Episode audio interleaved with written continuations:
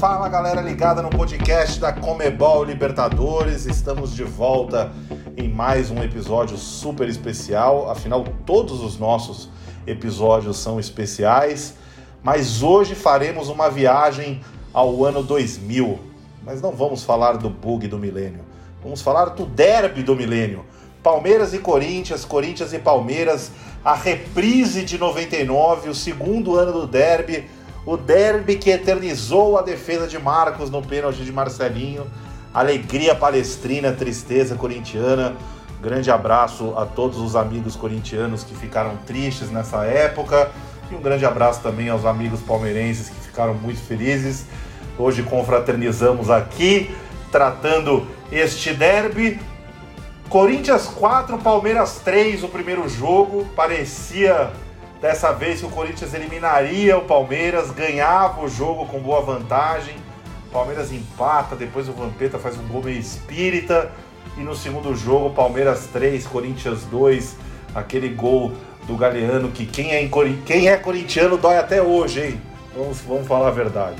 Mas vou apresentar aqui a, a, a nossa mesa, o pessoal que vai ajudar a debater, gente que tem muita, muito conhecimento da história do clássico.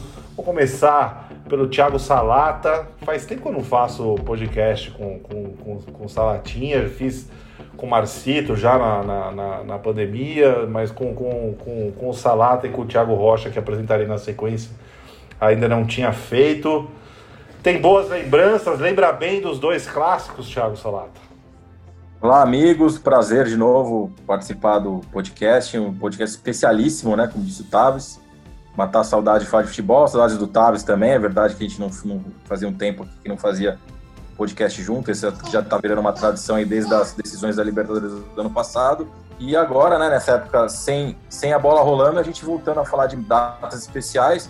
E esse, sem dúvida, assim, até já lanço uma, entre aspas, polêmica, eu diria que é, é, a, é o maior mata-mata de semifinal da história da Libertadores. Esse, esse confronto todo, essa série toda, né? São 12 gols, é uma coisa absurda, né? Você tratar de 12 gols num jogo, num jogo decisivo de semifinal entre dois rivais é algo assim que realmente é muito raro de se ver, assim. Estamos, estamos completando aí nesse dia 6 de junho de 2020 anos, né? Desse confronto espetacular aí de 12 gols. É, é, é uma, uma série de Libertadores semifinal nesse formato de volta. Não, não não teve tantos gols nos últimos 55 anos, assim, pra você ter uma noção de como é difícil uma, um confronto aí nessa, já nessa fase aguda da competição, com, tanto, com, com tantas reviravoltas, com tantos gols. É, desde os anos 60 ali a gente não via. A Libertadores ela mudou muito de formato, né? Ela teve, ela teve períodos em que anos 70, uma parte dos anos 80 com semifinais em triangulares mas no começo dela e dos anos fim de 80, 90 até hoje, sempre foi mata-mata semifinal. Desde 65 a gente não via tantos gols assim numa semifinal, né? Então até hoje, desde 2000 até hoje também não se repetiu, né? Um placar como esse, 4 a 3 para 1, 3 a 2 para nas voltas. Não contente com isso, cobrança de pênalti quase que até o limite, né? Nove gols, 10 cobranças, apenas um erro, né? Então assim, é, eu acho que é o, a, o maior semi, o maior confronto semifinal da história da Libertadores. Isso é opinião minha, não é opinião da, da Comembol Libertadores, opinião deste jornalista Thiago Salata. É, e já lanço essa, essa pergunta aos, aos demais. Se eles acham que é realmente maior, a maior semifinal, não estou falando o maior confronto, mas a maior semifinal, eu acho que é. Vamos do Thiago para o outro, do Thiago Salata para o Thiago Rocha. Aqui no meu monitor a gente está gravando por esses programas modernos, né? Que a gente tem vídeo chamada. O Salata está na ponta direita e o Rocha está na, tá na ponta esquerda. Hoje a nossa meta é gravar o podcast em menos de três horas de duração, é o nosso, nosso grande objetivo hoje. Tiago Rocha, seja bem-vindo. O Palmeiras era menos favorito em 2000 do que era em 99, Tiago Rocha? Olá, galera. Olá a todos. Prazer participar mais uma vez aí do podcast da Comebol Libertadores para falar de, de grandes clássicos, né? É, esse, com certeza, eu, eu, eu, eu endosso a, a polêmica do Salata. Acho que foi um, foram confrontos é, é, é fabulosos. envolvendo dois. Engraçado, porque em 99 Palmeiras e Corinthians caíram no mesmo grupo, na fase de grupos. E os jogos da fase de grupos nem foram lá tão. Foram jogos ok, assim, nem foram jogos que, que, que, que, que ficaram tão marcantes ali na, na, na cabeça dos, dos, torcedores. Aí parece que eles guardaram tudo de fato para o mata-mata, tanto em 99 quanto em 2000. Foram confrontos é, é, alucinantes. E 2000, mais maluco ainda, porque o Corinthians tinha um time superior é, é, é no, ali no, no, que o Palmeiras, ou, não era o Palmeiras de 99, né? Tinha perdido já algumas peças ali do, do, do elenco campeão no ano anterior.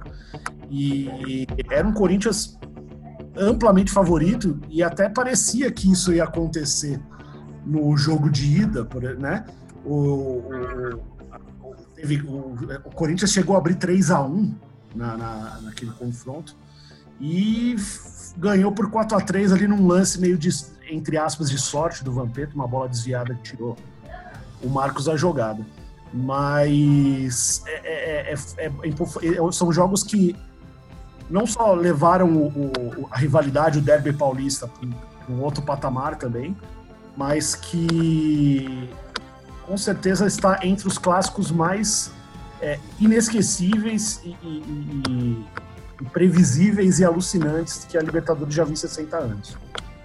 Antes de seguir com a escalação do nosso podcast aqui, vou escalar o primeiro derby, né? O, o jogo de ida, esse que o, que o Rocha citou, o 4 a 3 né? O Corinthians ia ganhando de 3 a 1 o Palmeiras empatou, enfim, o Vampeta fez um gol é, a bola desvia nas costas, se, não, se, não, se eu me lembro bem, assim, não, eu tenho a imagem meio na esse cabeça. Jogo, esse, jogo, esse jogo teve, tiveram três gols com desvios.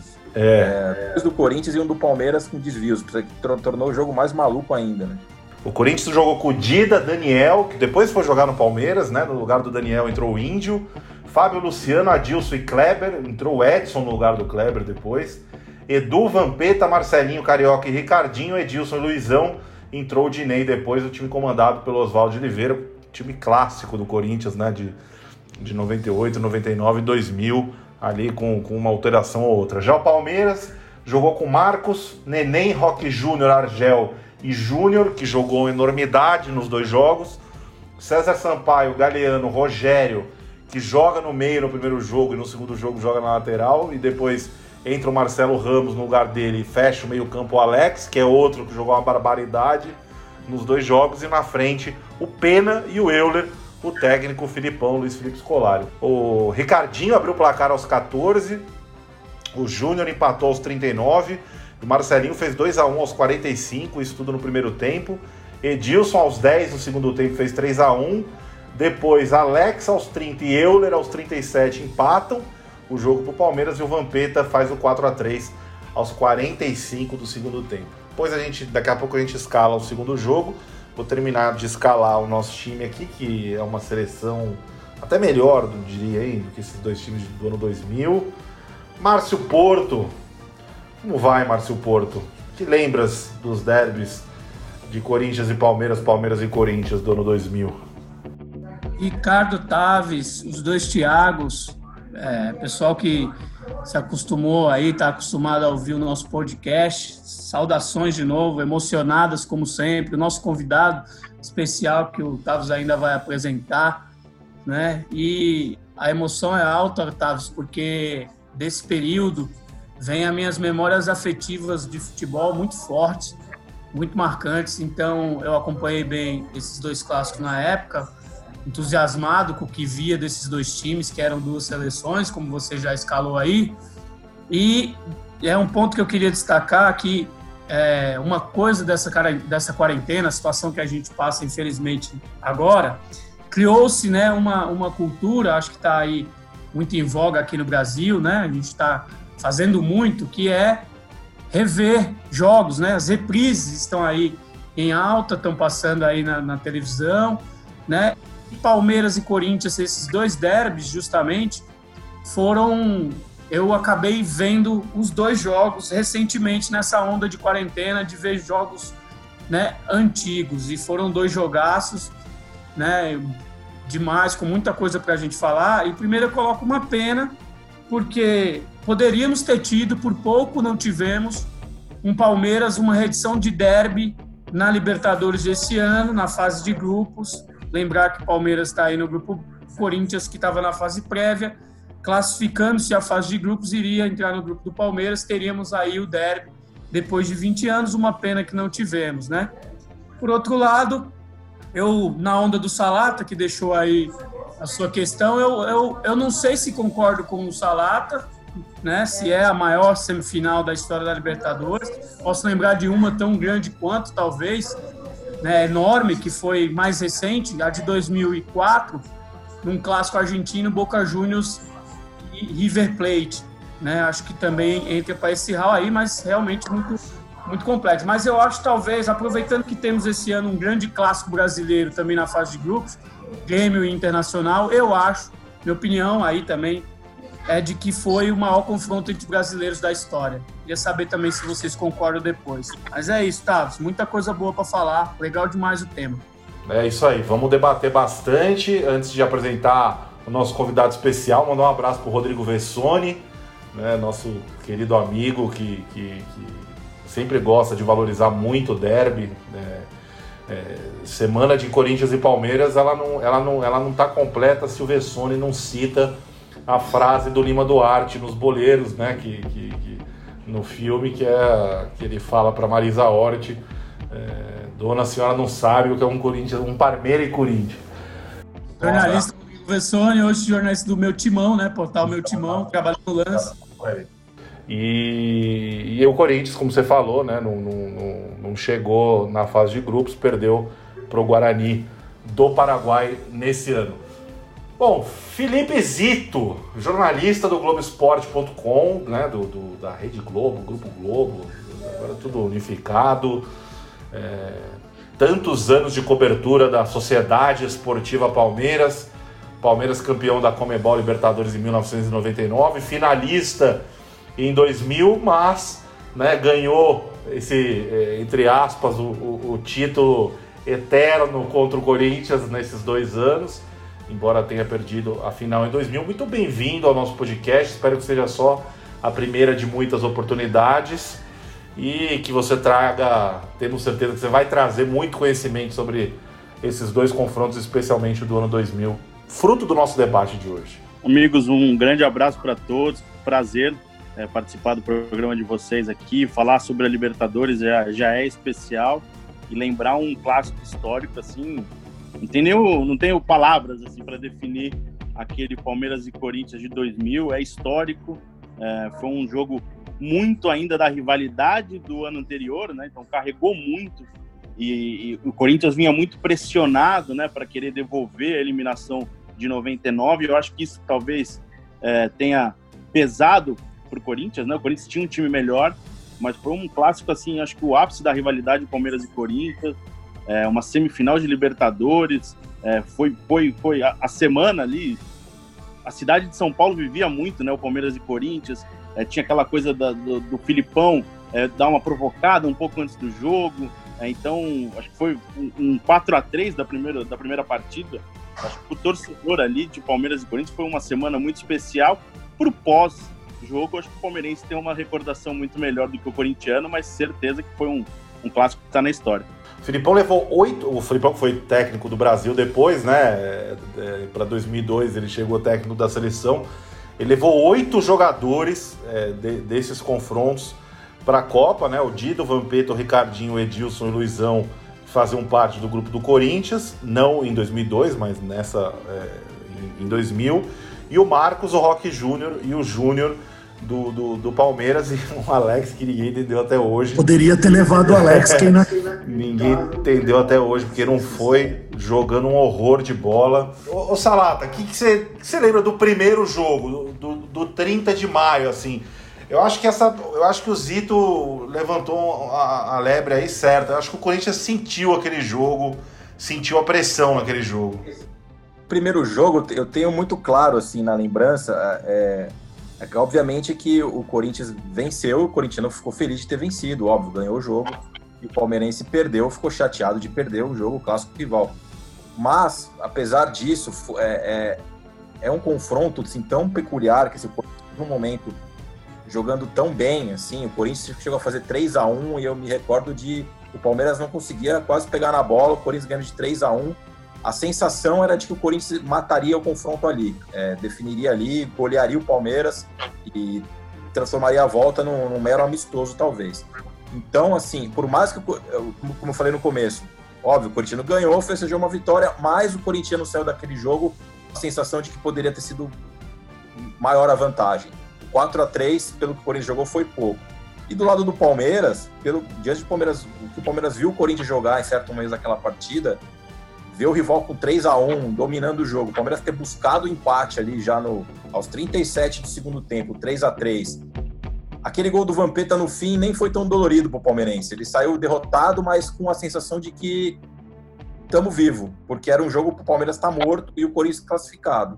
Então, assim, foi, é um jogo foi tão atípico, né? Que assim, o Corinthians não festejou tanto a vitória como, como gostaria, e o palmeirense não lamentou tanto ter perdido para o rival, porque um gol de diferença deixou o negócio aberto para a volta, né? Então, assim, e, e, como a gente falou aqui, uma loucura esse jogo, assim, né? São três gols com desvio, é uma coisa impressionante, assim, é um gol, joga 15 minutos já tem gol, é, assim, teve gol no, com 15 minutos de jogo, no último minuto de jogo, é, viradas, enfim, é, assim, é, foi uma, uma, O primeiro jogo ele é mais maluco do que o confronto como um todo, e, e, foi claro assim que o Palmeiras saiu com saiu vivo de um, um jogo que era para ele estar tá eliminado. Se o Corinthians, em certos momentos do primeiro do, do, do, segundo tempo ali, começo do segundo tempo, quando faz 3 a 1 o Palmeiras não estava vendo a bola. Foi assim, o Corinthians desperdiçou uma grande chance e como a gente falou um pouco, é, tem a ver com a pressão, né? Teve um, há, um, há um pouco, eu acho que a o 99 estava vivo ainda ali, né? Era muito recente, enfim. Corinthians tinha uma necessidade imensa de, de dar o troco e o, e o, e o, e o Palmeiras tinha, assim, a, a imprensa na época tratava o Palmeiras como um time inferior ao aquele Corinthians, né? Que era, eu acho que é um dos melhores Corinthians que eu vi jogar, aquele Corinthians dos anos 99 e 2000. O Filipão aproveitou isso, né? posição de franco atirador do, do, do Palmeiras, ele, ele ficou confortável com isso, né? Acho que o Zito, o Zito pode até falar com mais detalhes, conviveu muito com o Filipão recentemente, até como setorista, né? Também nessa época, última passagem do, do, do, do Filipão pelo Palmeiras, campeão brasileiro em 2018, conhece como poucos ali as artimanhas, as maneiras de lidar, de lidar com o elenco que o Filipão tem, é, especialmente em decisões como essa, em jogo como esse, não é, Zito? É verdade, eu lembro daquela campanha especificamente, ele teve aquele, toda aquela, aquela coisa com o Edilson antes do jogo, né? Que a, a imprensa foi até a academia cobrir um treino e ali tem uma coisa de uma palestra que o Filipão tá dando para os jogadores no vestiário da academia e o Filipão meio que cobra os jogadores, falando, dá uma chegada, eu não lembro as palavras exatas, mas dá uma chegada. Não, e ali não foi tão educado assim, né? Não foi isso, não foi tão educado. E a imprensa noticiou muito isso e eu acho que o Filipão, nessa, nessa repercussão, conseguiu tirar um pouco da responsabilidade do Palmeiras de é, sair perdendo naquela, naquele mata-mata. E se a gente ainda voltar no tempo, nos, nos duelos é, Palmeiras e Grêmio, 95, é, 94, se não me engano, é, o, o Filipão tinha uma, uma coisa de um time muito forte fisicamente do Grêmio, o Palmeiras um time muito técnico. E ele, a, a ideia dele era igualar os dois times é, se ele tirasse o Palmeiras do sério. Então ele conseguia igualar o Palmeiras com o Grêmio. Na bola, o Palmeiras ganharia do Grêmio. E eu acho que é um pouquinho disso ele levou para 2000 também. Acho que na bola o Corinthians ganharia. A questão do, do mais passional ali, a pressão, ele conseguiu jogar muito bem. Ele é um cara que sabe muito bem é, levar esse tipo de coisa. Então acho que ele tirou um pouco a pressão dos jogadores e ele igualou. Ele conseguiu levar um pouquinho de, é, não sei se raiva, sei lá, sabe? Ele tirou um pouco, ele tirou o Corinthians do jogo é, deixando um pouco a parte técnica. Se o Corinthians joga a bola, o Corinthians ganha. Então ali ele conseguiu igualar um pouco Palmeiras e Corinthians e deu certo, né? Eu, eu acho que tem um outro elemento também disso daí que você falou, Zito. É, primeiro que eu, eu particularmente, é, digamos, é, é opinião, não informação. Mas eu acho que, que nesse episódio que você citou do Filipão falando do, do Edilson no vestiário, não foi por acaso. É por uma série de fatores. Um, Edilson, ex-jogador do Palmeiras, que trocou o Palmeiras em algum momento da carreira pelo maior rival. É, a gente lembra, em 99, já existia o peso de 99 em cima do Corinthians por ter sido eliminado pelo Palmeiras nas quartas de final. Quem lembra também em que 99 Palmeiras e Corinthians também decidiram o, o, o Campeonato Paulista daquele ano. O Palmeiras fez um time misto ali porque se poupou para a Libertadores. É, e houve o episódio do Edilson das embaixadinhas, o famoso episódio do Edilson das embaixadinhas, né? Que fez lá, fez uma, uma graça com a bola e acabou dando uma confusão. É, acho que essas coisas de alguma forma se, entre, se entrelaçam para esse para esse mata-mata do de, de 2000 e dessa história do Edilson e o Corinthians, além de ser no papel melhor em 2000, é, vinha de um começo de ano em que foi campeão mundial, né? Então é, tinha um, um outro elemento ali de pressão para o Corinthians, mas também do Palmeiras é, é, tentar nivelar, como você disse, de alguma forma enxar uma, uma, uma artimanha de nivelar essa partida de algum jeito. Então, o Filipão é, é PHD nisso, né? Sempre, às vezes dá certo, às vezes dá muito errado, mas é um artifício em que ele sabe, é, sabe como mexer, como alterar ali as peças do jogo, é, sem mexer muito com a, com a qualidade né, do adversário, sem, sem tirar e o, e o Corinthians era campeão, campeão do mundo, né? Do primeiro Mundial da FIFA. O, o Palmeiras era o atual campeão da Libertadores, né? Tinha perdido a, a final do Interclubes para o Manchester United, mas jogando bem. É. O Corinthians era campeão brasileiro, bi, né? Campeão brasileiro. O Palmeiras era campeão da Copa do Brasil de 98, quer dizer, eram, eram dois times que se encontraram assim em auges ao, a, ao mesmo tempo, né? O, o, Luizão conversou com a gente é, que, e, e, ele falou exatamente isso sobre o primeiro jogo, que ele sabia que eles sabiam que o Corinthians era um, era, era um time melhor e que deveriam ter enfiado cinco ou seis no primeiro jogo. É isso, Luizão? A gente respeitava muito o Palmeiras, mas a gente sabia que era melhor muito melhor, entendeu? É, nosso time era, nós perdemos para nós mesmos, assim. O primeiro jogo era para ter sido uns se nós jogássemos sério, sério era para ter sido uns 5, 6 pra gente. É, rapaz. Mora artilheiro brasileiro da história da Libertadores, você tem que dar ouvidos ao que ele fala. O Luizão, 29 gols na história da Libertadores, né? O maior artilheiro brasileiro da competição. Naquela edição, ele acabou sendo o maior artilheiro também, né? Da edição, foi o goleador. Ele brigou até o 15 fim. 15 gols na edição de 2000. Ele brigou até o fim da edição por um gol da fase de grupos, que depois acabou sendo reconhecido. Nessa semifinal aí, ele ainda estava com 14, né? Até o, quando finalizou, mas ele conseguiu depois ter um gol que tinha ficado na dúvida na fase de grupos e ele acabou com 15. É, Tavi citou o Felipão levando oito jogadores para a Copa de 2002 e eu acho que esse, esse, esse clássico que a gente está discutindo aqui, esses derbys históricos, é, marcam também outra era do futebol brasileiro em termos disso de jogadores de seleção, né? Hoje, não sei se os amigos concordam, mas seria impossível, eu não vejo é, oito jogadores do, dos dois Corinthians e Palmeiras e de nenhum clube brasileiro hoje na lista do Tite de uma Copa do Mundo. Oito jogadores de, de um clássico, né? Não consegue apontar.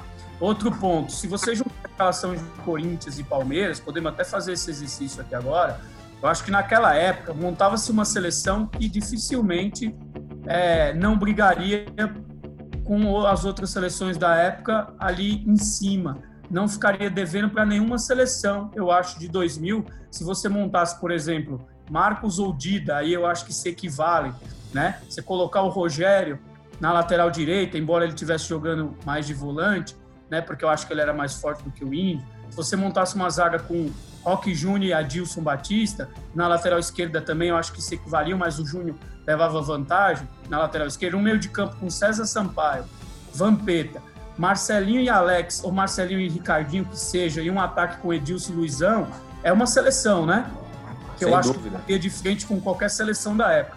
Eu não sei se os amigos concordam, mas eu acho que hoje uma seleção entre Palme de Palmeiras e Corinthians teria mais dificuldade com seleções de fora. Não, muito mais. É... O, o, o, Corinthians está brigando para ter um time atualmente, né? O Palmeiras está tá mais pronto. O, o, Corinthians vem num processo de, de reformulação. Hoje em dia fica é, quase impossível, né? Mas e também era um período que a, a saída de jogadores para o exterior era um pouco menor Sim. também. É, é. Era um Não, pouco então, tudo envolve. Era craque mesmo que era, que era vendido, né? Não tinha. Sim. Hoje qualquer jogador vai para tantos milhões para fora. Antes era só craque mesmo que ir para time grande, né? Ia pra time grande. Era outro o Corinthians, o Corinthians né? de 2000 ali é um, é um, dos melhores, é um dos melhores times que eu vi jogar do Corinthians, assim, de, de times brasileiros também. É um time histórico. O time jogou muito, muita bola ali. Aquele time. O Palmeiras ele vivia uma assim uma entre safra, né? Às vezes que acontecia muitas vezes naquela época da Parmalat, do Palmeiras, de mudar alguns jogadores ali. era mais ou menos nesse momento, depois da, do, da Libertadores de 99, que era o objetivo, né? Conquistar a Libertadores, ganhou, aí perdeu o Mundial e houve mudanças. Havia ali, não era tão forte como o time de 99, mas ainda assim tinha, é, tinha, um, é, tinha o Marcos no gol, tinha o Júnior, o Alex. O Júnior e o Alex são são monstros da história aí do, do futebol brasileiro, jogam, jogam muito. O Júnior joga, talvez até não se fale muito isso, mas o Júnior jogava muito futebol, muito, muito. Era é um, era um lateral assim que ele já apresentava as características do futebol moderno de hoje em 96 ali. É, um cara muito. Cara, o, Júnior, o Júnior hoje seria titular em qualquer time da Europa. Assim. Facilmente. Um time grande. Você pode colocar camisa 10 nele, não precisa nem ser de lateral. Exatamente. Jogos é um absurdo. Hoje tem, time na Europa, é, hoje tem time na Europa que joga com ala, né? É? Você pega o Borussia Dortmund, hoje é um time que pega lá, dois, tem dois laterais que jogam como alas. Cara, o Júnior é perfeito nesse esquema, assim, esquema desse. O Júnior jogou um absurdo e, ironicamente, no primeiro jogo, 4 a 3 pro Corinthians, o Corinthians faz 3 a 1 que foi citado aí já pelo Salata, com o Wilson. Talvez na única falha, o único erro do Júnior, eu ouso dizer, talvez nos dois confrontos, nos 180 minutos, porque ele jogou muita bola os dois. Eu acho que é o jogador que, que eu acho que foi o melhor nos dois confrontos, na soma dos dois confrontos, mais decisivo. Mas, ironicamente, na único erro dele, o, Cor o Corinthians faz 3 a 1 uma vantagem muito boa para o primeiro confronto e poderia ter aumentado. Recentemente, é, agora há pouco, é, o Palmeiras já era a reta final do Palmeiras Parmalat, né? O último ano da parceria do Palmeiras.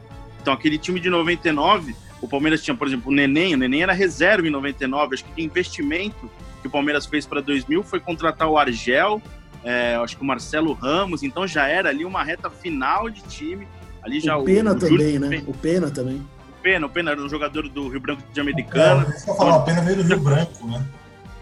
Isso, o Palmeiras começa a mudar ali de investimento e no meio daquele ano já começa, já Júnior vai para o Parma, o Alex também negociado, então é, ao, fim, ao fim da Libertadores de 2000, aí sim já rompeu de vez, né? Mudou muito Exato. o patamar do time. Pena que jogou bem, viu, nesses jogos. E ele deixou no banco do Pena, olha só, estava Faustino Asprilha, que era um jogador já de reconhecimento internacional, tinha jogado na, na Europa. Né, Pena marcou gol na bomboneira na final, né? De 2000. Pena, é o Pena era bom jogador, era bom jogador. O... Antes da gente passar para o segundo jogo, é... não que a gente não possa voltar a falar do primeiro jogo, mas só para botar a ordem na, na casa, cadenciar o meio-campo, vamos ouvir o Alex, que ele fala da importância do clássico, mas é claro que o Alex né, é sempre mais comedido, né, aquela, aquela característica de sempre do, do camisa 10 palmeirense, e fala e argumenta que, obviamente, um pouco do óbvio que o Palmeiras levou a vantagem nos confrontos de 99 e 2000. Olha, eu acho que as coisas se misturam um pouco, né? Entre 99 e 2000, já que nós nos cruzamos na, nas duas vezes. Mas ficando em 99, eu não vejo o Corinthians mais forte, não. É, o Corinthians podia ser mais técnico, jogar de uma forma diferente da que o Palmeiras jogava. Mas o, o Palmeiras era um time fortíssimo, mentalmente muito forte, é, uma maneira de jogar muito bem executada. Então, quando nós nos encontrávamos, eram jogos duríssimos. E eu não vou lembrar exatamente os números, mas acredito que nesse período aí a gente tenha levado vantagem.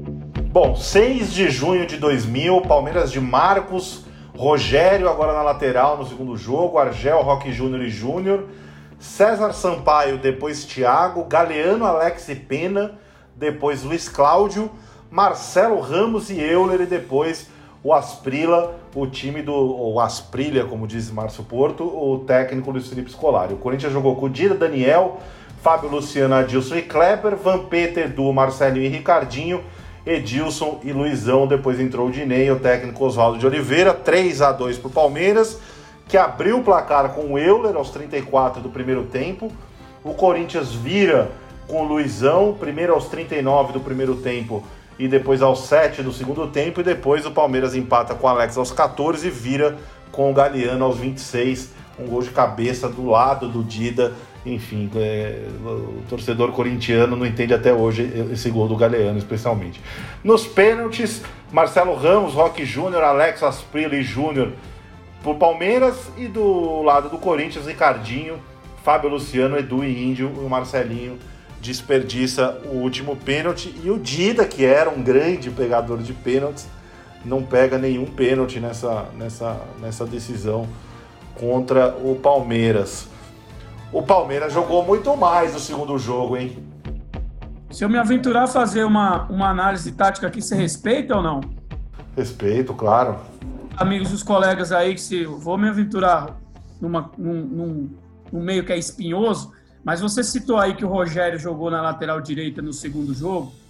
É, na época, eu lembro que havia, e por isso que o Felipão escala o Rogério também, era um dos argumentos que sustentava o Rogério jogar na lateral direita, havia uma, talvez falsa ou talvez não, impressão de que escalando um jogador do meio de campo na lateral direita, naturalmente o time ficaria mais ofensivo. Mas se você observar os dois jogos, o Neném, que foi o lateral direito do primeiro jogo, é muito mais ofensivo, foi muito mais ofensivo do que o Rogério no segundo jogo que o Palmeiras precisava do resultado depois. O Neném chega muitas vezes à lateral do Corinthians no primeiro jogo, o Rogério não chega à linha de fundo porque não tinha isso de característica. Vai muito de característica, mas na época, ah, desloca um jogador do meio de campo para a lateral direita e pronto, você já está mais ofensivo. Eu acho que isso era uma coisa que falava-se muito na época. O próprio Vampeta, eu lembro que o Luxemburgo fazia isso com o Corinthians de 98 às vezes com ele, de jogar na lateral direita. E a opinião dos amigos sobre isso. Mas um, um, um, pitaco, no caso do, do Rogério especificamente, o Filipão fazia essa mudança para deixar mais teloso ali, para melhorar a marcação ali, porque o Rogério era, era um cara, era um volante, um volante que jogava, um volante fazia gol, mas sempre que ele fazia essa mudança, o Palmeiras tinha um lateral mais defensivo que fechava melhor ali. Que... Mas, é uma, havia, essa, mas havia essa impressão antiga de que você deslocando um jogador do meio campo, você naturalmente deixaria o time mais ofensivo, né? Podia até ter, não, mas assim, no, nesse caso não. Até havia. É. Mas nesse caso, digo, o Filipão fazia muito isso de às vezes colocar o Rogério e era, e era uma, uma, uma maneira de ele tentar fortalecer a marcação do setor, que, que nem, nem sempre era boa, depende de quem jogava. O Neném jogou muito ali porque o, o Arce titular estava machucado, né? Então ele, ele às vezes fazia essa variação e o Rogério depois seguiu carreira até passou a jogar muitas de lateral, né? Até, Jogou no e o Rogério, o Rogério era uma alternativa ao Arce, né? Não que ele tivesse a mesma qualidade do Arce para cruzamentos, para bola parada, mas ele tinha essa qualidade. Era um cara que ele, ele poderia, de alguma forma, é, é, compensar uma ausência do, do, do Arce nessas jogadas de, de de bola parada, em cruzamentos, enfim, mas de fato ele não era um, um lateral incisivo, pelo contrário, ele era bem mais cauteloso. Ele um chega poucas é... vezes à linha de fundo. Um ponto que é impressionante né, nesse, nesse, nesse confronto é que ah, vocês já citaram aí todos os autores de gols, né? Enfim, os dois jogos o Taves detalhou. O, o, Palmeiras não esteve na frente no placar agregado em nenhum momento. O Palmeiras nunca teve, é, esteve classificado nos dois jogos. E o Corinthians. Impressionante. É, é, legal a gente pontuar o, o, andamento do placar agregado, assim, né? Foi, foi 1x0 Corinthians, Palmeiras empatou 1x1, 2x1 Corinthians, 3x1 Corinthians, 3x2, 3x3, 4x3 pro Corinthians. Começa o jogo da volta, 4x4, Corinthians faz 5x4, 6x4, o Palmeiras busca 6x5 até o 6x6. Então, o Corinthians teve quatro vezes a vantagem do placar, chegou duas vezes a ter dois gols de diferença, a seu favor. O Palmeiras nunca esteve classificado em nenhum momento do, do confronto. O gol do Corinthians no segundo tempo, no começo do segundo tempo, acho que mostra um pouco como o Corinthians sentiu a pressão. A classificação estava na mão do Corinthians. É, você podia empatar, você faz um 2 a 1 já no segundo tempo. É, a pressão toda do Palmeiras, o desespero todo do Palmeiras, e o Corinthians ainda conseguiu é, sofrer mais uma virada para levar a decisão para o pênalti. Acho que a pressão, o Corinthians sentiu muito a pressão de devolver a eliminação de 99. O Palmeiras, é, pelo menos na Libertadores, estava leve, o time era, era inferior, é, já tinha vencido o rival um ano antes, então o Palmeiras estava mais leve. O Corinthians, é, com um time campeão, experiente, e ainda conseguiu é, permitir é, que o Palmeiras virasse o, o marcador. Né? A gente vai ouvir agora na voz de Galvão Bueno os dois gols do Luizão, quando tudo parecia decidido no segundo jogo, a, a virada do, do, do, Corinthians, o 1 a 1 e o 2 a 1 e logo na sequência emendado o Luizão falando da importância daqueles gols, né, do recorde dele pessoal de ser o maior artilheiro da Liberta o maior artilheiro brasileiro da Libertadores. a torcida do Corinthians não para, mas quem faz mais festa agora é a torcida do Palmeiras. Em bola na área, no cruzamento, toque de cabeça. Gol!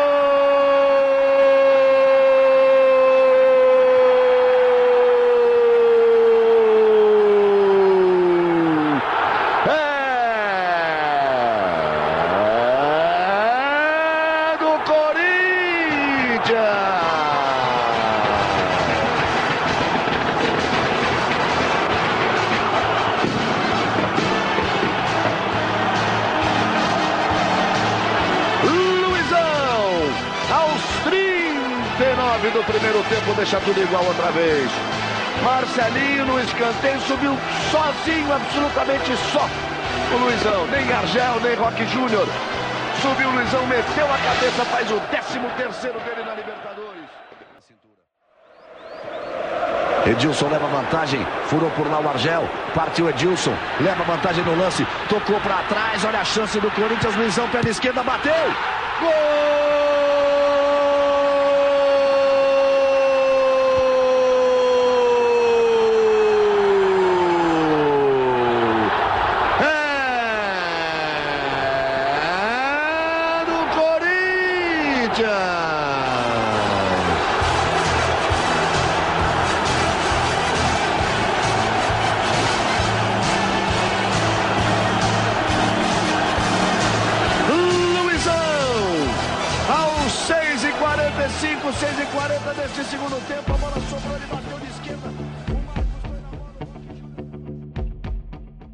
Poxa, essa marca é fantástica, né? É, porque eu joguei 15 jogos, é, 13 jogos, fiz 15 gols. E eu sou o brasileiro que mais fez gol numa única edição, e juntando todas também. E se eu não me engano, eu só perco para o Onega, que fez 17, né? Isso é uma marca muito incrível, né? É, que assim, poxa, alguém pode bater, né? né? É, mas não, em, em, número de, de jogos eu acho que é muito difícil, né? Mas é uma marca muito bonita que eu fico muito feliz, muito honrado de ter, de ter essa marca, de ter ganho duas Libertadores, né? Quando você, fala Libertadores no Brasil, tu, é, sempre vem meu nome, né?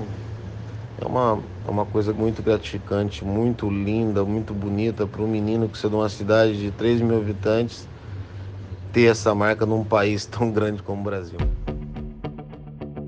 Tá aí, o Luizão, artilheiro do ano 2000 da Libertadores com 15 gols, recorde para um brasileiro em uma edição, tem 29 gols em, Copa, em Comebol Libertadores. É, é um, talvez só o Marcito seja um personagem maior que o Luizão na Libertadores. Logo depois desses gols, o Luizão sai machucado. E para você ver como era o clima desse, depois do gol, ele sai muito aplaudido pela torcida e ele sai acenando para a arquibancada. Uma, depois eu tive, eu tive a oportunidade de perguntar a ele no encontro. É, ali ele já estava classificado na cabeça dele. Ele sai, garantia a classificação. Eu levei o Corinthians para a final da Libertadores. A sensação é essa porque o Corinthians tinha vencido o primeiro jogo e estava no segundo tempo vencendo também. Então ele saiu ali, tocou sagrado. matei o clássico, né? E aí o Palmeiras ainda tem uma reação realmente incrível a ordem do a cronologia desses dois jogos. Bom, então vamos agora, já que a gente ouviu os dois gols do Luizão, vamos ouvir José Silvério com a narração do gol do Galeano. É, e na sequência também emendadinho aqui no pique, como diria Roberto Avalone, grande palmeirense Roberto Avalone. O áudio do Alex falando da jogada do gol, né? Que era uma, uma, uma jogada muito treinada pelo Felipão. E o Galeano falando que era o gol, que foi o gol mais importante da carreira dele. Alex vai partir para fazer a cobrança. Correu, autorizado, levantou na boca do gol, tocou Galeano.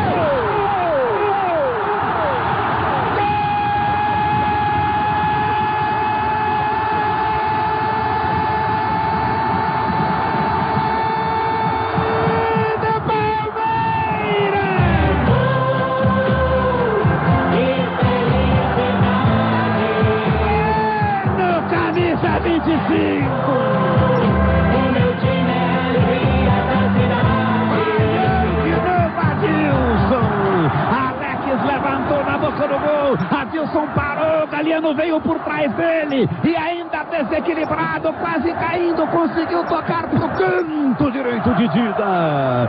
Na marca de 26 minutos, a etapa final do jogo, Galeano, Galeano, Galeano, camisa 25 desempata. Palmeiras 3, Corinthians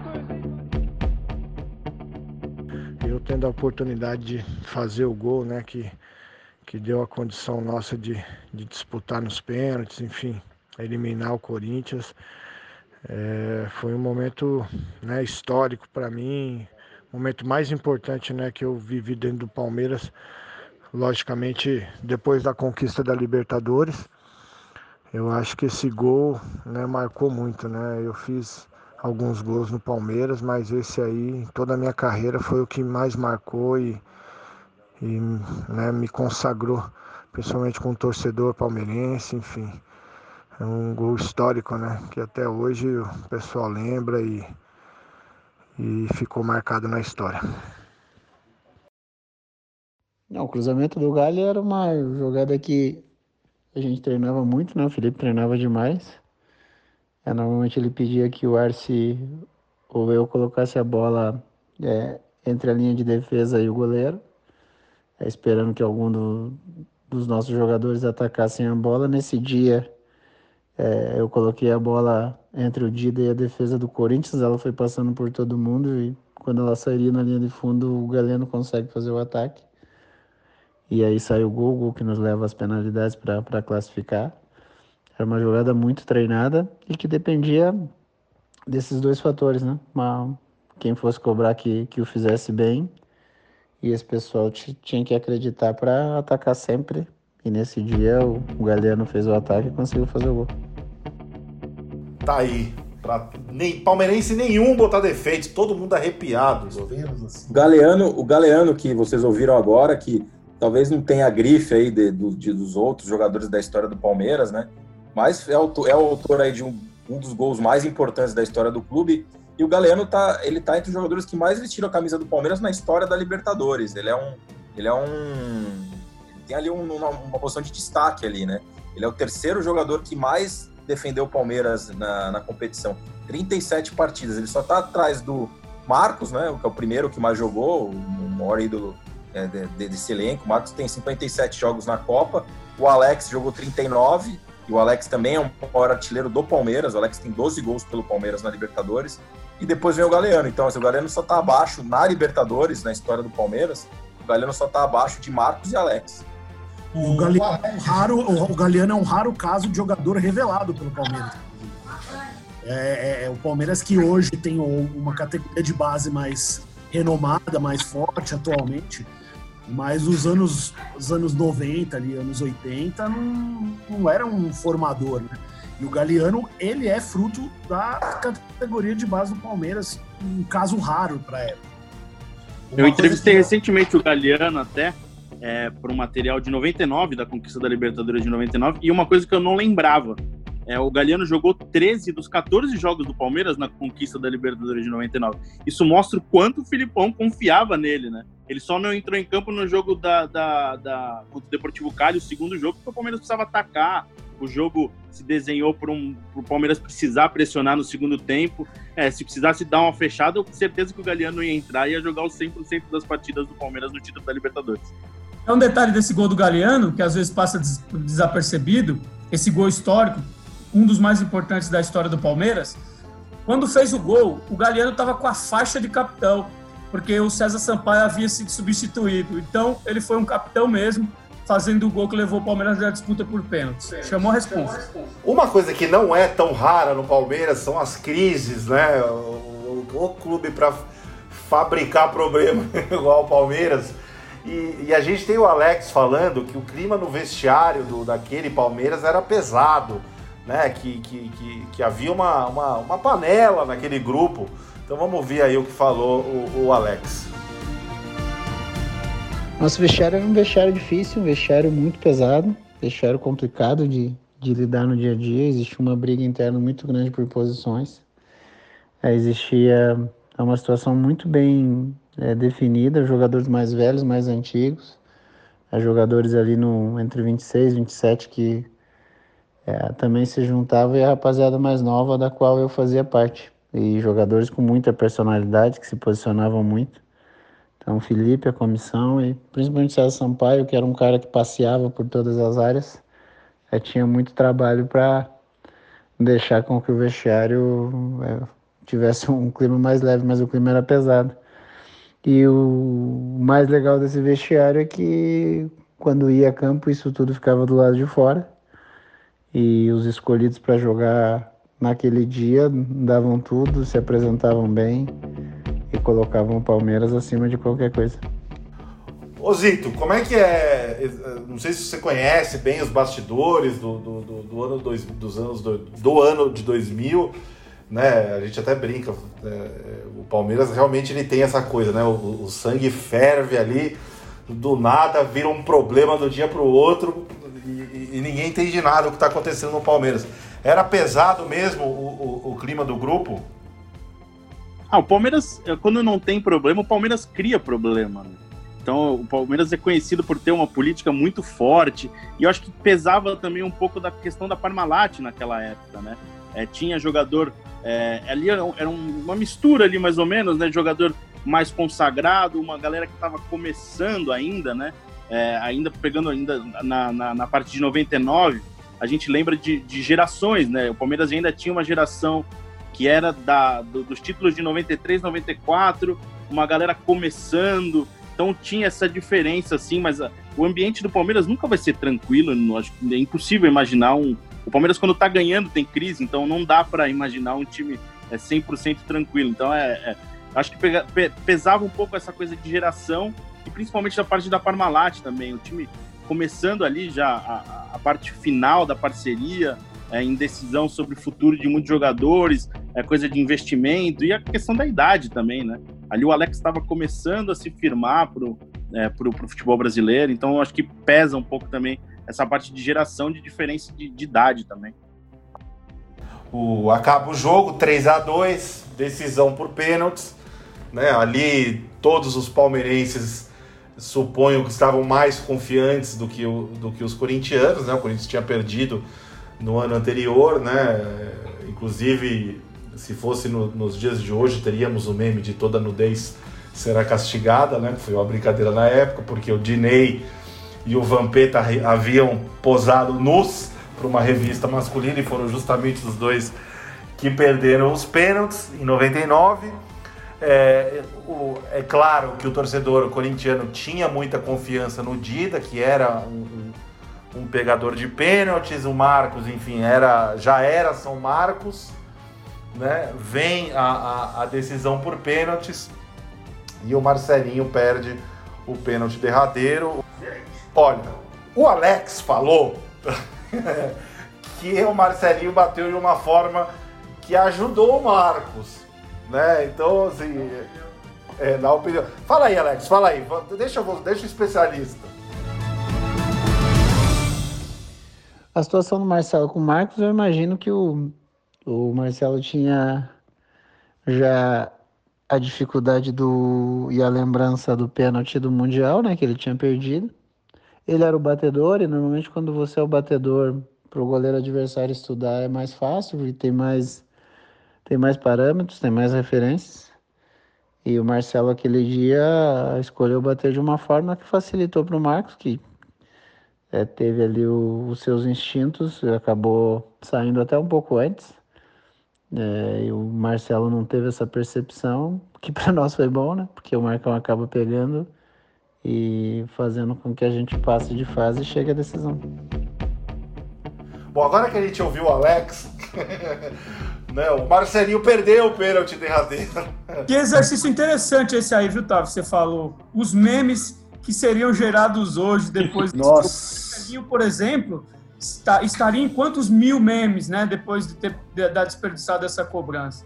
Outros O tempos- e o Marcos, e o Marcos que é o maior pegador de pênalti da história da Comembol Libertadores. O Marcos defendeu 11 penalidades em sua sua trajetória ali de, de competição. Ele jogou de 90, e- ele jogou a edição de 99, 2000, 2001, depois 2005, 2006 e a última em 2009, pegando pênalti de tudo quanto é jeito. Inclusive na última edição ele que foi em 2009, né? Ele, o Palmeiras eliminou o Sport nas oitavas de final, né? Do Retiro. sim. Ele defendeu três pênaltis numa mesma disputa, feito que ele já tinha, fe- já tinha é, realizado em 2001, quando o Palmeiras eliminou o Cruzeiro no Mineirão. Ele defendeu três penalidades, então é, a história do Marcos está diretamente ligada a esse momento, que é a cobrança de pênalti. E ele se viu ali, acho que no momento. Aquela, essa disputa, esse pênalti final é cinematográfico, assim, né? Acho que se você falasse antes daqueles, daquele, daqueles derbys, perguntasse para um palmeirense, para um corintiano- como que vai terminar esse jogo? É, ninguém responderia que seriam 12 gols, é, nove pênaltis convertidos e na, ali no final o, ma- o maior ídolo do clube, um dos maiores ídolos, né, Marcelinho, era o maior ídolo do momento do Corinthians, Marcelinho, contra o maior ídolo do momento do Palmeiras. Então, assim, é roteiro de realmente de documentário, de filme, assim. É uma coisa que a gente até, eu e o Zito, a gente até conversa muito brinco, que parece que o Palmeiras e o palmeirense, depois daquilo, pagaram até uma conta, né? Parece que, assim, é, aquilo foi tão uma, uma êxtase tão grande para a torcida do Palmeiras, depois vieram anos de, de tremenda desgraça, né? De tanto, de tanto o Palmeiras sofreu depois daquele momento, né, Zito? Ah, é, tem muito palmeirense que brinca que tudo que o Palmeiras sofreu depois de 2000 foi por promessa quando o Marcelinho caminha para bater o quinto pênalti. Acho que pro palmeirense, o Marcelinho perder teve um gosto mais especial. Até o Zé a, a narração do Zé Silvério na época, né, da Jovem Pan, lembrava Essa, né? de- é, da- dessa rivalidade com o Marcelinho. Então acho que o palmeirense pagou um pouco da promessa, acho que tá pago agora, né? Então, mas teve sim, teve um, um- um sabor especial pro torcedor do Palmeiras que lembra até hoje, né? É, de, dessa, desse jogo é um, é, um, é um marco na história do Palmeiras. Do Mar, acho que o Marcos virou o Marcos que a gente conhece hoje por causa desse pênalti também, com uma parcela muito importante nessa, nessa classificação. Então acho que é impossível separar é, a história do derby, do, do, do clássico do Marcos, claro que pelo lado do Palmeiras. Detalhe, viu, Felizito? Ficou com o Marcos 12, que ele usa, inclusive, até em seu nome hoje no perfil no Instagram, camisa 12, que o eternizou, mas nesse confronto, na semifinal de 2000, ele usava a camisa 1. Camisa 1.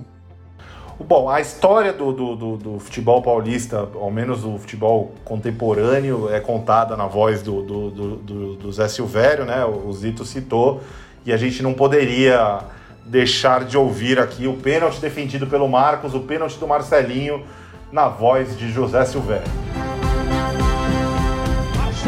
Vem para a batida e todo palmeirense seca o Marcelinho. Tá conversando com a bola lá em Silvério. É verdade, para o palmeirense o Marcelinho perder, o gosto será especial, porque é do Marcelinho que a torcida queria arrancar o sangue. Toma distância, Marcelinho para a cobrança. Ele bate muito bem, hein? Autorizado, foi para a bola, bateu, O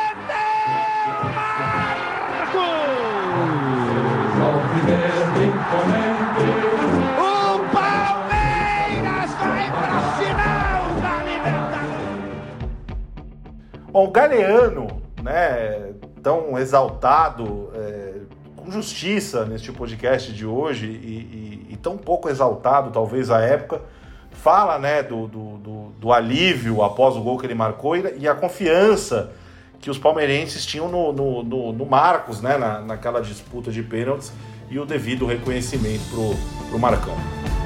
É, a gente estava muito apreensivo né, na partida. Eu acho que quando eu fiz o gol, deu aquele alívio né, e aquela confiança para os pênaltis. Né? Mesmo tendo dois goleiros né, fantásticos aí, que viveram né, excelentes momentos, né? o Dida e o nosso Marcão, né, vivendo um momento excelente.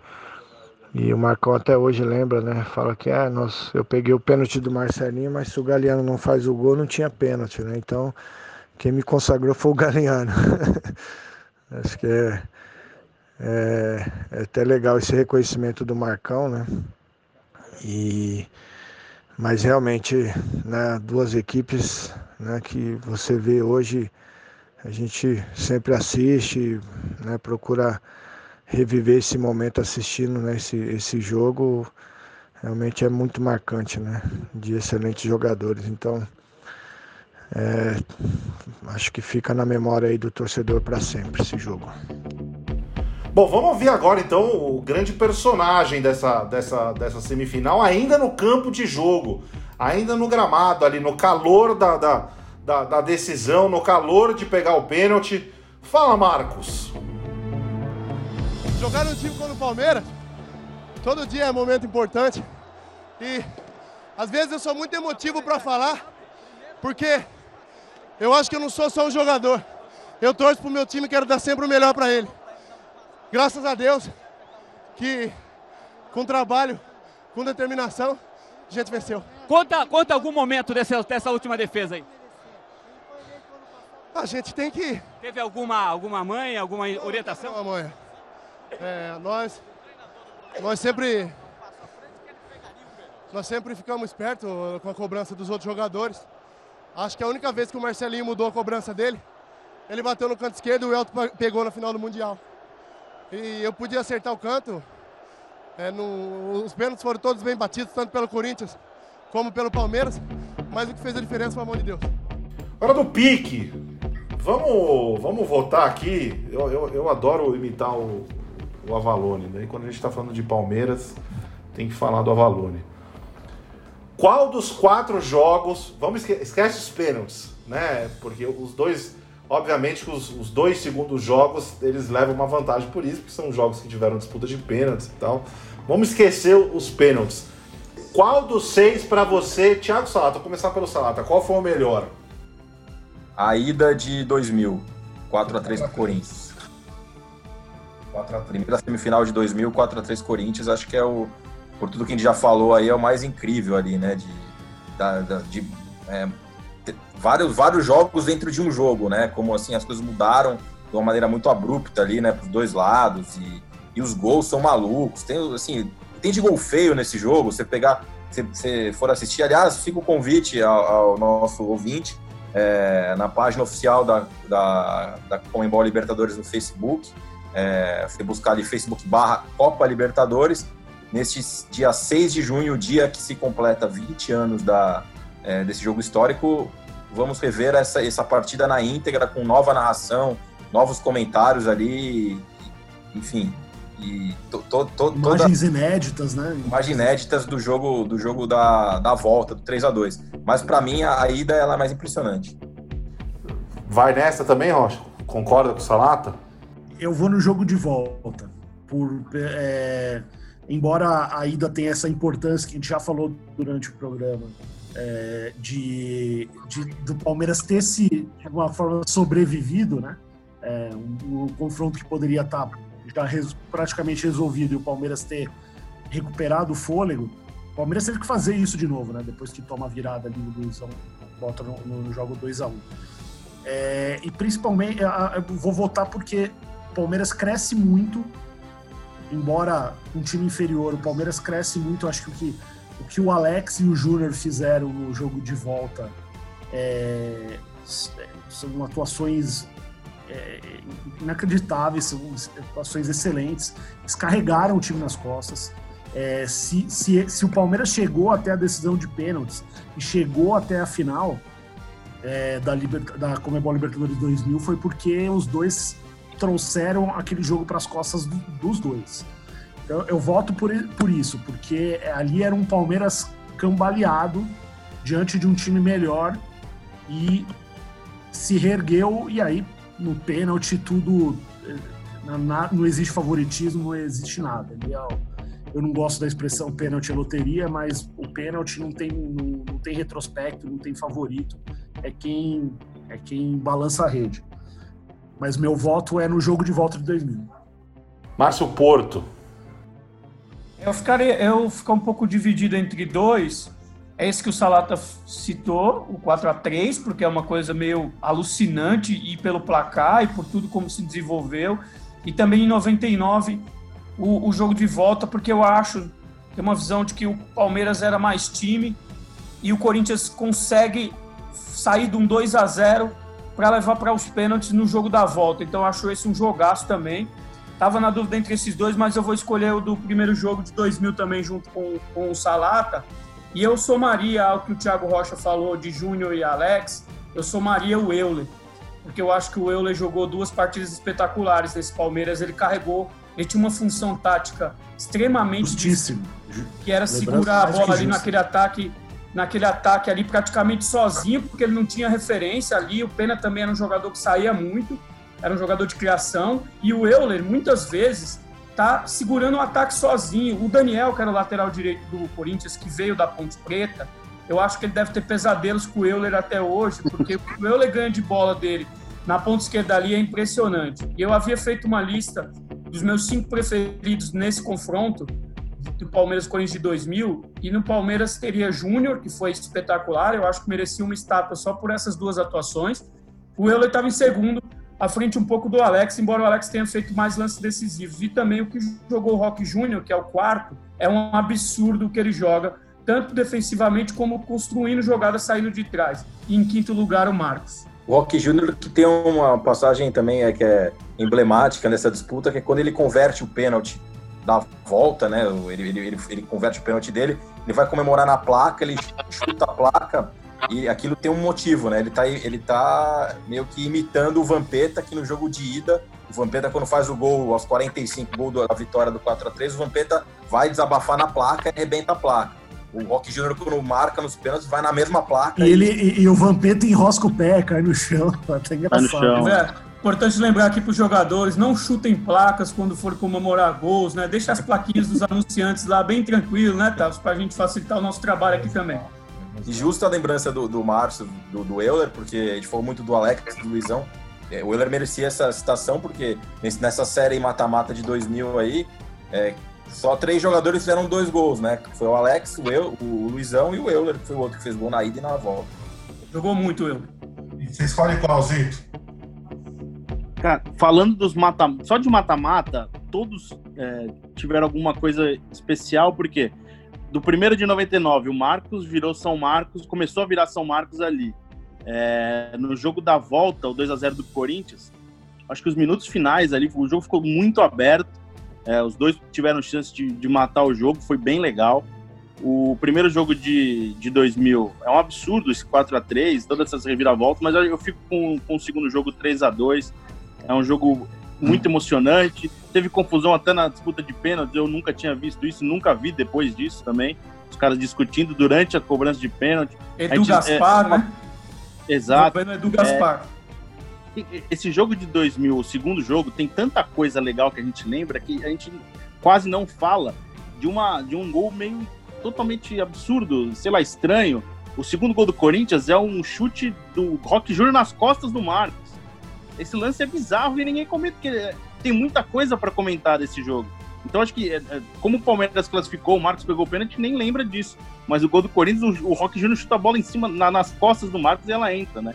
Então e eu é, fico é com muita coisa. E é, o último, e é o último derby da história da Libertadores, né? Então ele, ele automaticamente se eternizou aí por 20 anos, né? E, e o resumo é o jogo que fecha esse retrospecto de seis jogos aí entre os dois três vitórias para cada lado, né? Coisa espetacular. e duas vitórias em mata-mata, né? O Palmeiras tem 2 a 0 no mata-mata, mas o confronto geral de jogos é 3 a 3 É, eu fico com o segundo jogo de, de, de 99. Eu, eu, na época, eu duvidava o Corinthians conseguir reverter aquilo ali ou, ou, ou qualquer coisa do tipo. E aquele 2 a 0 ali realmente. É, embora o Corinthians perca a, a decisão por pênaltis, talvez seja é, fácil, tirando, né, obviamente, momentos marcantes do ano que o Corinthians ganhou o título em 2012 talvez seja uma das maiores vitórias do Corinthians em Libertadores, seja aquele 2 a 0 porque foi contra o maior rival, um time que, que era realmente é, ligeiramente superior, também acho, ao Corinthians. Bom, o, era o Palmeiras campeão da América, depois contra o, o, o Deportivo Cali.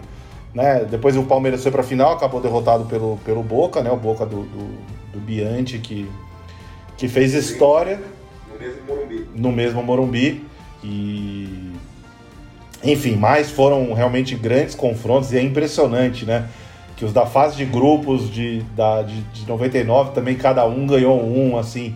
É, é, eu acho que. Eu não, eu não diria que, que Corinthians e Palmeiras têm uma conta pendente em Libertadores, porque essa conta ela é pendente demais pro lado do Corinthians, que tem duas eliminações, né? Quer dizer, o, o Palmeiras ali ele tem, ele tem uma, uma vantagem psicológica já sobre, sobre o rival num eventual mata-mata que é muito grande. Eu acho que só uma. Talvez só um feito como fez o River contra o Boca, né? É, em, em 2018. Só ganhar uma Libertadores, uma final de Libertadores, tiraria de uma vez essa conta, né? Do, do, do Corinthians, mas. É, eu, como amante do futebol, sinceramente espero que um dia a gente possa é, reviver novamente a emoção de, de, de um, de um derby em um mata-mata de Libertadores. Márcio falou desse ano, mas passou perto no ano passado, né? Em 2019 foi, foi ali, e aí sim seria o mata-mata, né? Que tanto se esperava, porque seria a, a fase de quartas de final. Palmeiras e Corinthians caíram na mesma chave. Palmeiras chegou nas quartas, mas o Corinthians caiu pro Colo-Colo nas oitavas. Se o Corinthians passasse no Colo-Colo na Libertadores de 2019, a gente veria ali. 2018, perdão, né? A gente veria um derby ali de quartas de final mais uma vez. Bom, vamos chegando ao fim deste podcast especial. Você segue a gente em LibertadoresBR no Twitter, no Instagram, facebook.com.br Copa Libertadores lá no Facebook, barra LibertadoresBR no YouTube, arroba Libertadores no TikTok. Em breve teremos Marcito fazendo danças no, no, no TikTok, desafios com, com, com a bola. É... Gostaria de agradecer a presença especial do, do, do Felipe Zito aqui, do Globoesporte.com. É, somos fãs do, do, do, trabalho de vocês e espero que você possa voltar outras vezes. Obrigado, prazer é, falar com vocês. Estamos entre amigos aqui e um prazer maior ainda relembrar um jogo histórico da Libertadores. Foi bem legal. Obrigado pelo convite. Valeu, Marcito Salata Rocha. Até a próxima. Qual que é o próximo podcast, Márcio Porto? Está em, em, produção aí, reta final de produção. São Paulo, campeão da Libertadores, 15 anos da conquista de 2005, Tavos. E aproveitar e mandar um grande abraço para a Stephanie Afonso, que é quem vem produzindo os podcasts aqui com a gente, vem dando uma força. Então, um abraço aí para ela, lembrança do trabalho. Rocha, obrigado. É, eu ia agradecer o Rocha primeiro, porque teve um esforço ali além do, do da, da, participação no, no, podcast, uma manobra doméstica ali. Deixar um beijo pro João, né? Quase um coadjuvante nessa, nessa gravação. João que fez 11 meses. 11 meses, exatamente. Mas aqui, é, aqui a gente faz isso, a gente trabalha um pouco, troca uma fralda aqui, dá um almoço ali, dá um banho aqui. Mas estamos todos juntos ali para falar, mas sempre disponível para falar de futebol, para falar de Comebol Libertadores, para trocar ideia com os amigos. Obrigado aí por mais um, mais um podcast. Satinha, até a próxima.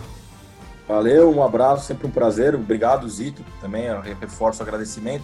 Só para fechar com uma informação histórica, né? Eu falei no começo sobre 55 anos aí do, do da semifinal com, com, mais, com mais gols. Faltou dizer que a semifinal que teve mais gols foi de 1965, um duelo entre Santos e Penharol.